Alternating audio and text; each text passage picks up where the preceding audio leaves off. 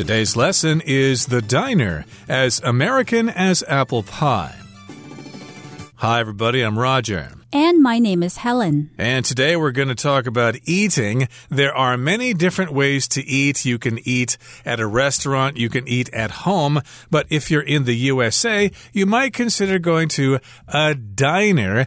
And uh, Helen, you lived in New York for a long time, so you probably went to many diners in your time. Yes, I did. There were many diners in New York City at the time when I was growing up. And I imagine even today there are many diners. But a diner is a very convenient place to grab a bite to eat if you're in a hurry or to have Sunday brunch with your family. And as we will see, it's an American tradition and it also serves really good food. And lastly, it has a long history. Indeed, so that's what we're going to talk about today. It's today's subject, the American diner. So let's begin by listening to the first part, and we'll be right back. The Diner, as American as apple pie. Are you in the mood for classic American fare and want loads of options to choose from? Your best bet is to head to the nearest diner, where you can satisfy your desire for anything from a burger and fries to pancakes, club sandwiches, and spaghetti. But perhaps you're looking for something sweet instead. Fear not, for the diner's got you covered with desserts like milkshakes, chocolate cake, and apple pie served with a scoop of ice cream. 大家好，标题中我们可以看到名词 diner。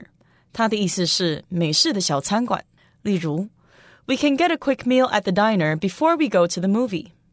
我们可以在去看电影前，在小餐馆很快的吃一餐。又或者说，This diner serves the best hamburgers that I've ever had。这家小餐馆供应着我吃过最好吃的汉堡。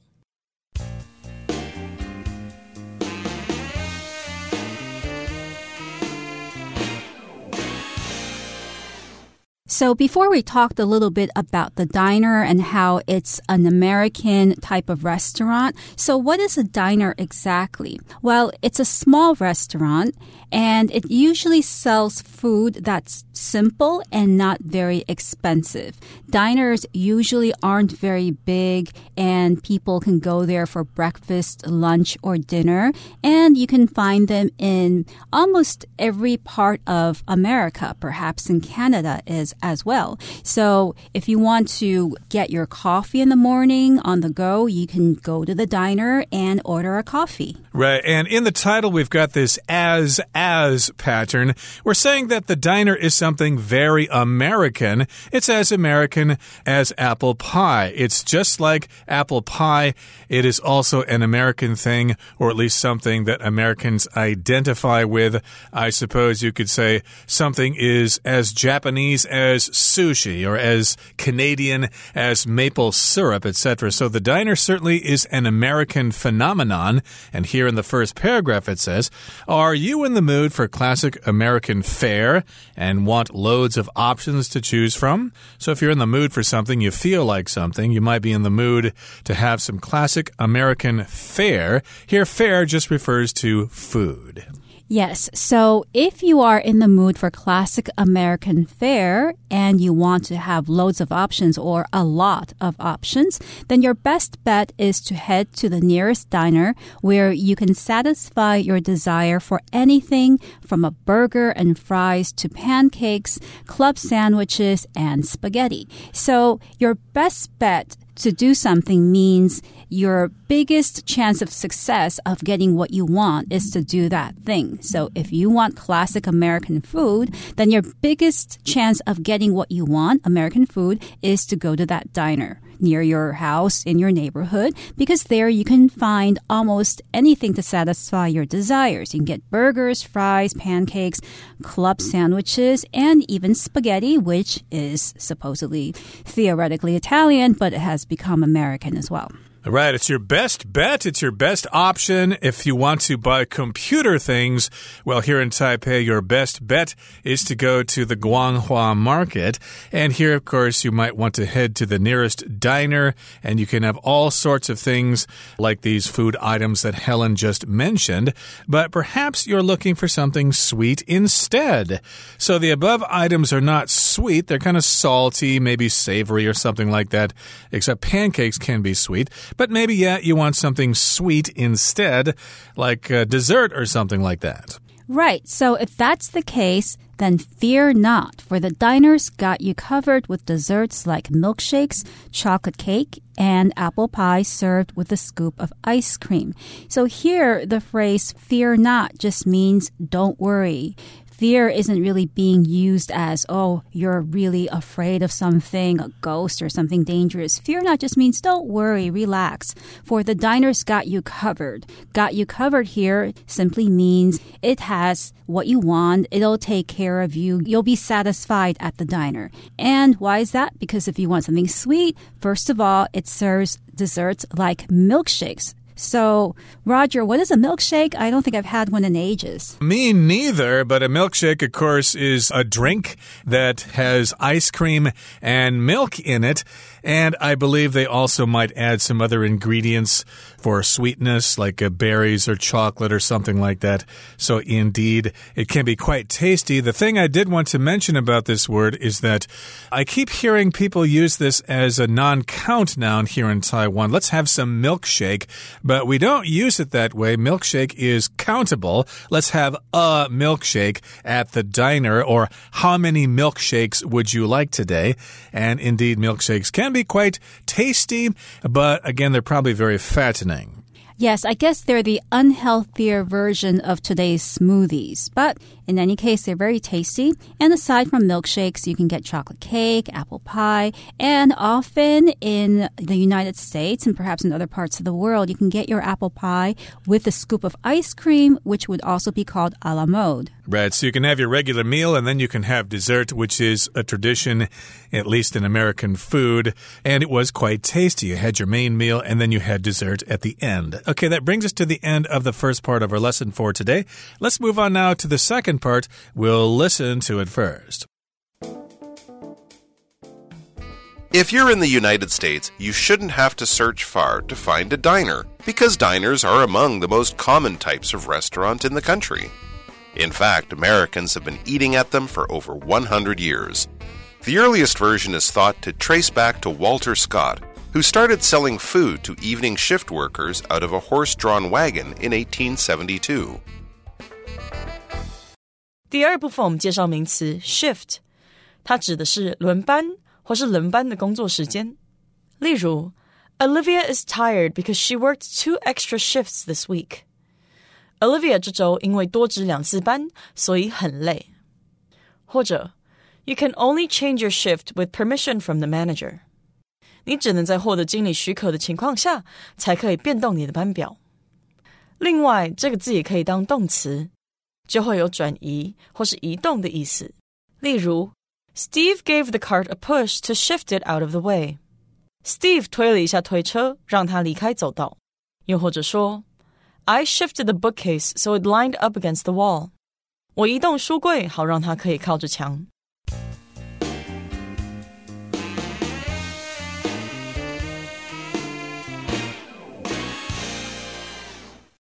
So, in the last part, we talked a little bit about what you can eat at a diner. So, what happens if you're in the United States and you're looking for a diner? Well, if you're in the United States, you shouldn't have to search far to find a diner because diners are among the most common types of restaurant in the country. In other words, there are many types of restaurants across the United States. You can find Italian restaurants, French restaurants, cafes, but chances are you'll be able to find a diner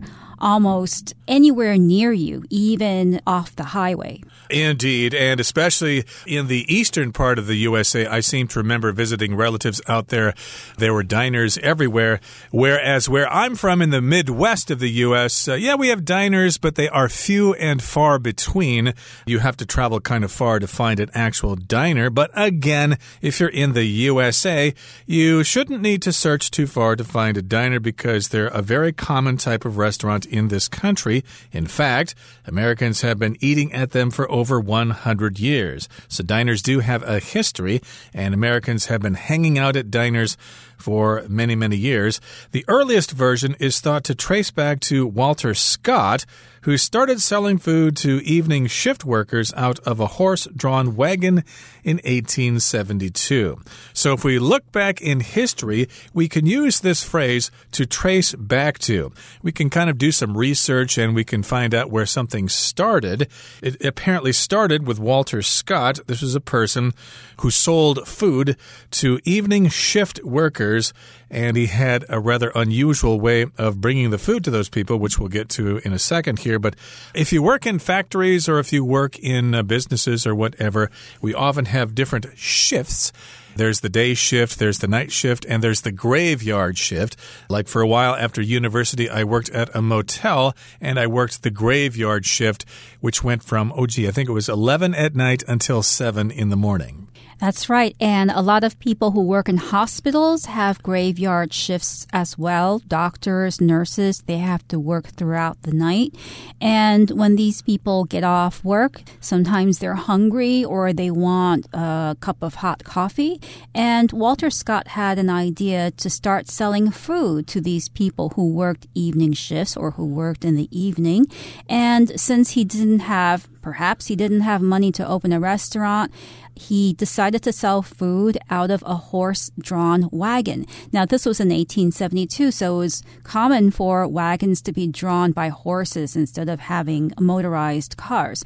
Now, a wagon is a type of car or a vehicle that has four wheels and it's usually pulled by something. It can be pulled by horses, as in this example, and it's usually used to carry heavy loads. Right, so that was the first version of the food truck, which are quite quite common in the USA now. They actually drive a truck to a certain location and you can go there to enjoy different kinds of food.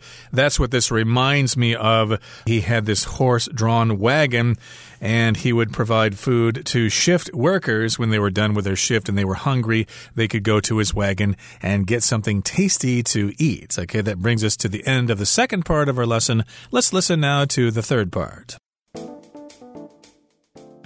Prior to that, street food vendors generally sold one simple item during the day, and restaurants usually closed around 8 p.m. By serving meals after other places had shut for the night, Scott's lunch wagon and later imitations filled a previously unmet demand and did brisk business. By the late 1880s, the simple eateries were so popular that food wagons began to be produced commercially.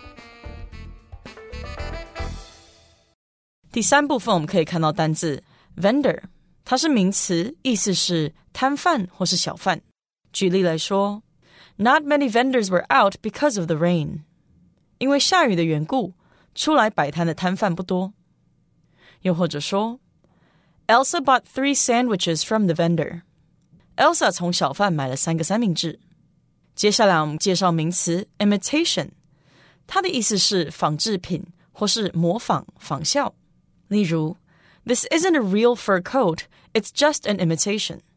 这不是真的毛皮大衣，这只是仿制品。又或者说，This bag is an imitation of a more expensive designer model. 这个包包是另一款比较贵的设计师品牌的仿制品。另外，补充这个字的动词 imitate，i m i t a t e，imitate，它的意思是模仿。例如。 Michael's pet bird can imitate all sorts of sounds. Michael 的宠物鸟能模仿各式各样的声音，或是 I'll show you the dance moves and you can try to imitate me. 我会向你示范舞步，然后你可以试着模仿我。最后，我们看到单字 brisk，它是形容词，指的是兴隆的、繁荣的、轻快的，或是生气勃勃的。例如 the restaurant does brisk business at midday when workers from the nearby offices are on their lunch break. 每当附近办公室的员工午休时间，那家餐厅的中午生意就很好。或是 Sam takes a brisk walk for exercise in the park every evening. Sam 每天晚上会在公园快走作为运动。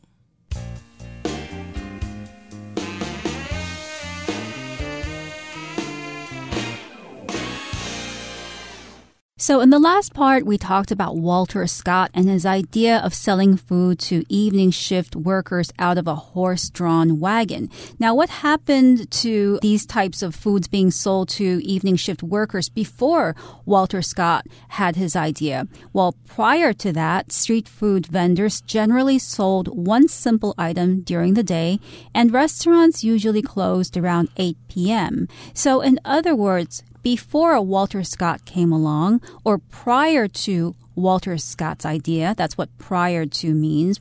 When you say prior to something, you're saying before that thing happened or before that thing existed. Street food vendors or street food sellers, that's what vendor means. A vendor is a seller. They generally sold one simple item during the day.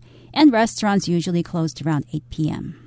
Right. So they specialized in one type of food. Maybe one vendor would sell hot dogs, another vendor would sell fried chicken, etc., etc. So they didn't have much choice there.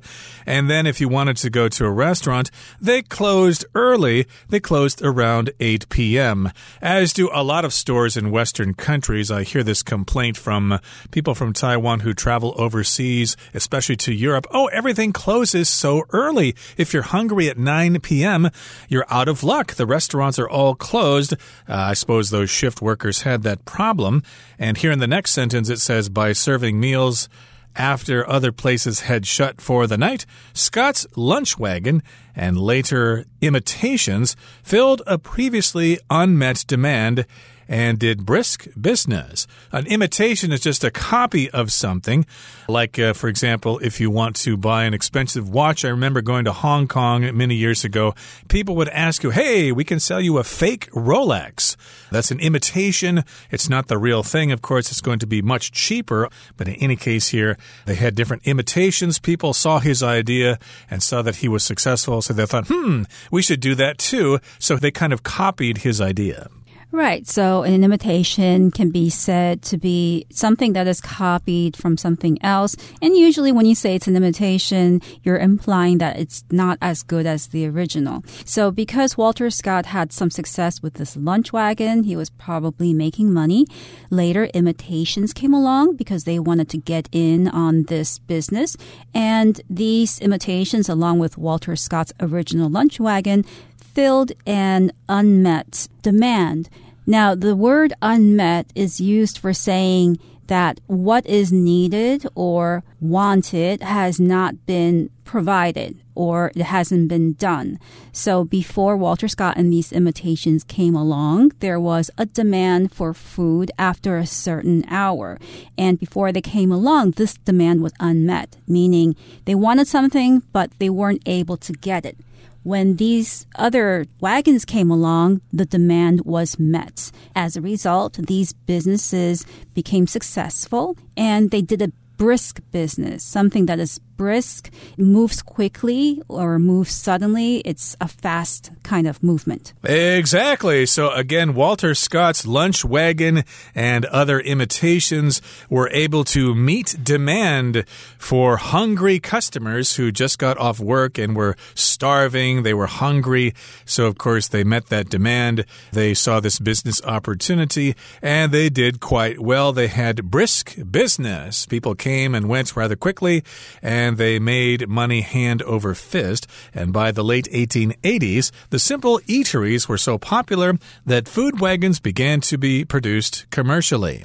So here we've got the word eatery, which is another word for a diner. It's just a place to go eat something, an eatery. It's not as common as using, say, a diner or a luncheon or a restaurant. An eatery, of course, is a place to go eat, a place to have some food and they became very popular. So everybody jumped on the bandwagon there. They all had the same idea, and food wagons actually started to be produced commercially. You actually had factories producing these food wagons that people would buy and use. That's right. Now, the word eatery, it seems like it's coming back now these days. It's becoming more popular because there are some restaurants, especially Western restaurants in Taipei, that call themselves eateries. They don't really call themselves a restaurant or a cafe or a diner, but rather an eatery, which is a little bit more informal than a restaurant because you might stay there for less time. And it's a bit more complete than a cafe because perhaps it offers more food or wider choices than the cafe, which people usually go to for just coffee and a small snack. Okay, that brings us to the end of our explanation for today. It's time now to listen to Hanny.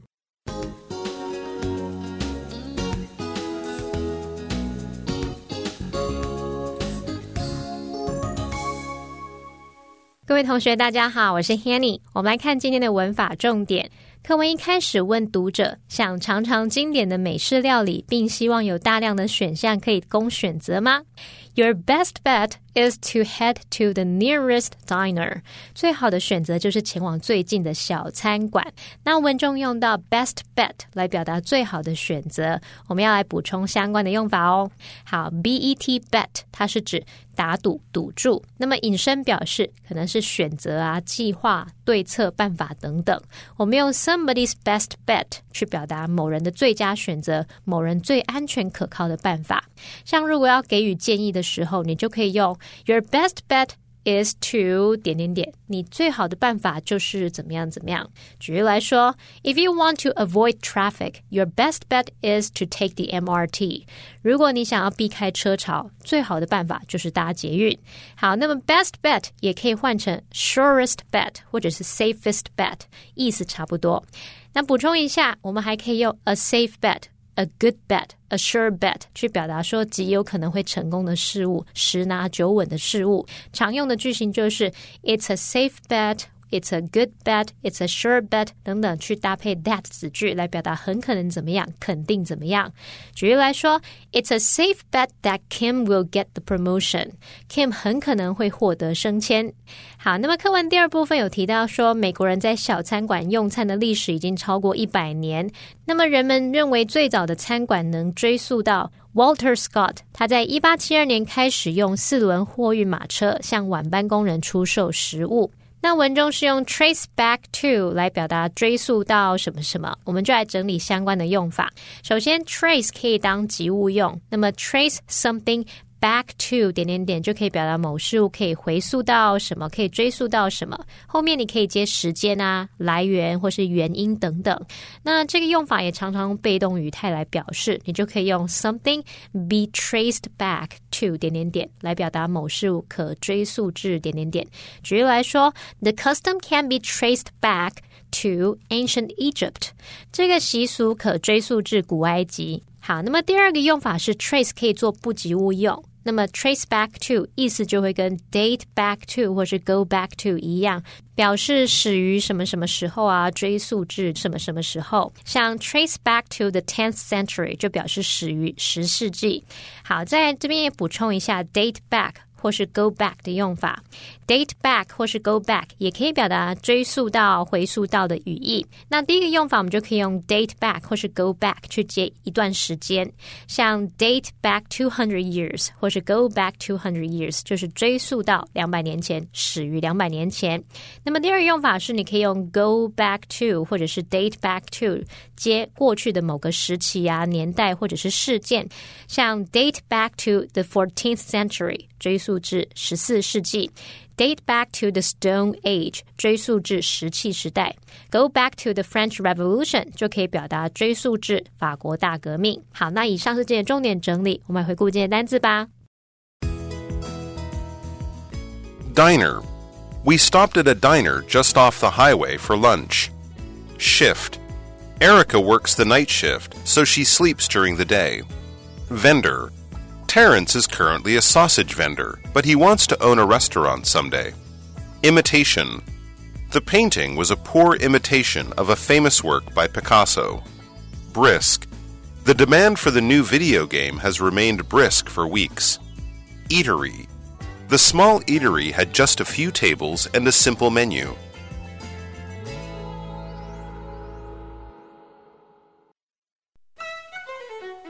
Well, everyone, today's article has come to an end, and I sure hope you enjoy reading along with us. I am Helen. I am Roger. See, See you next time.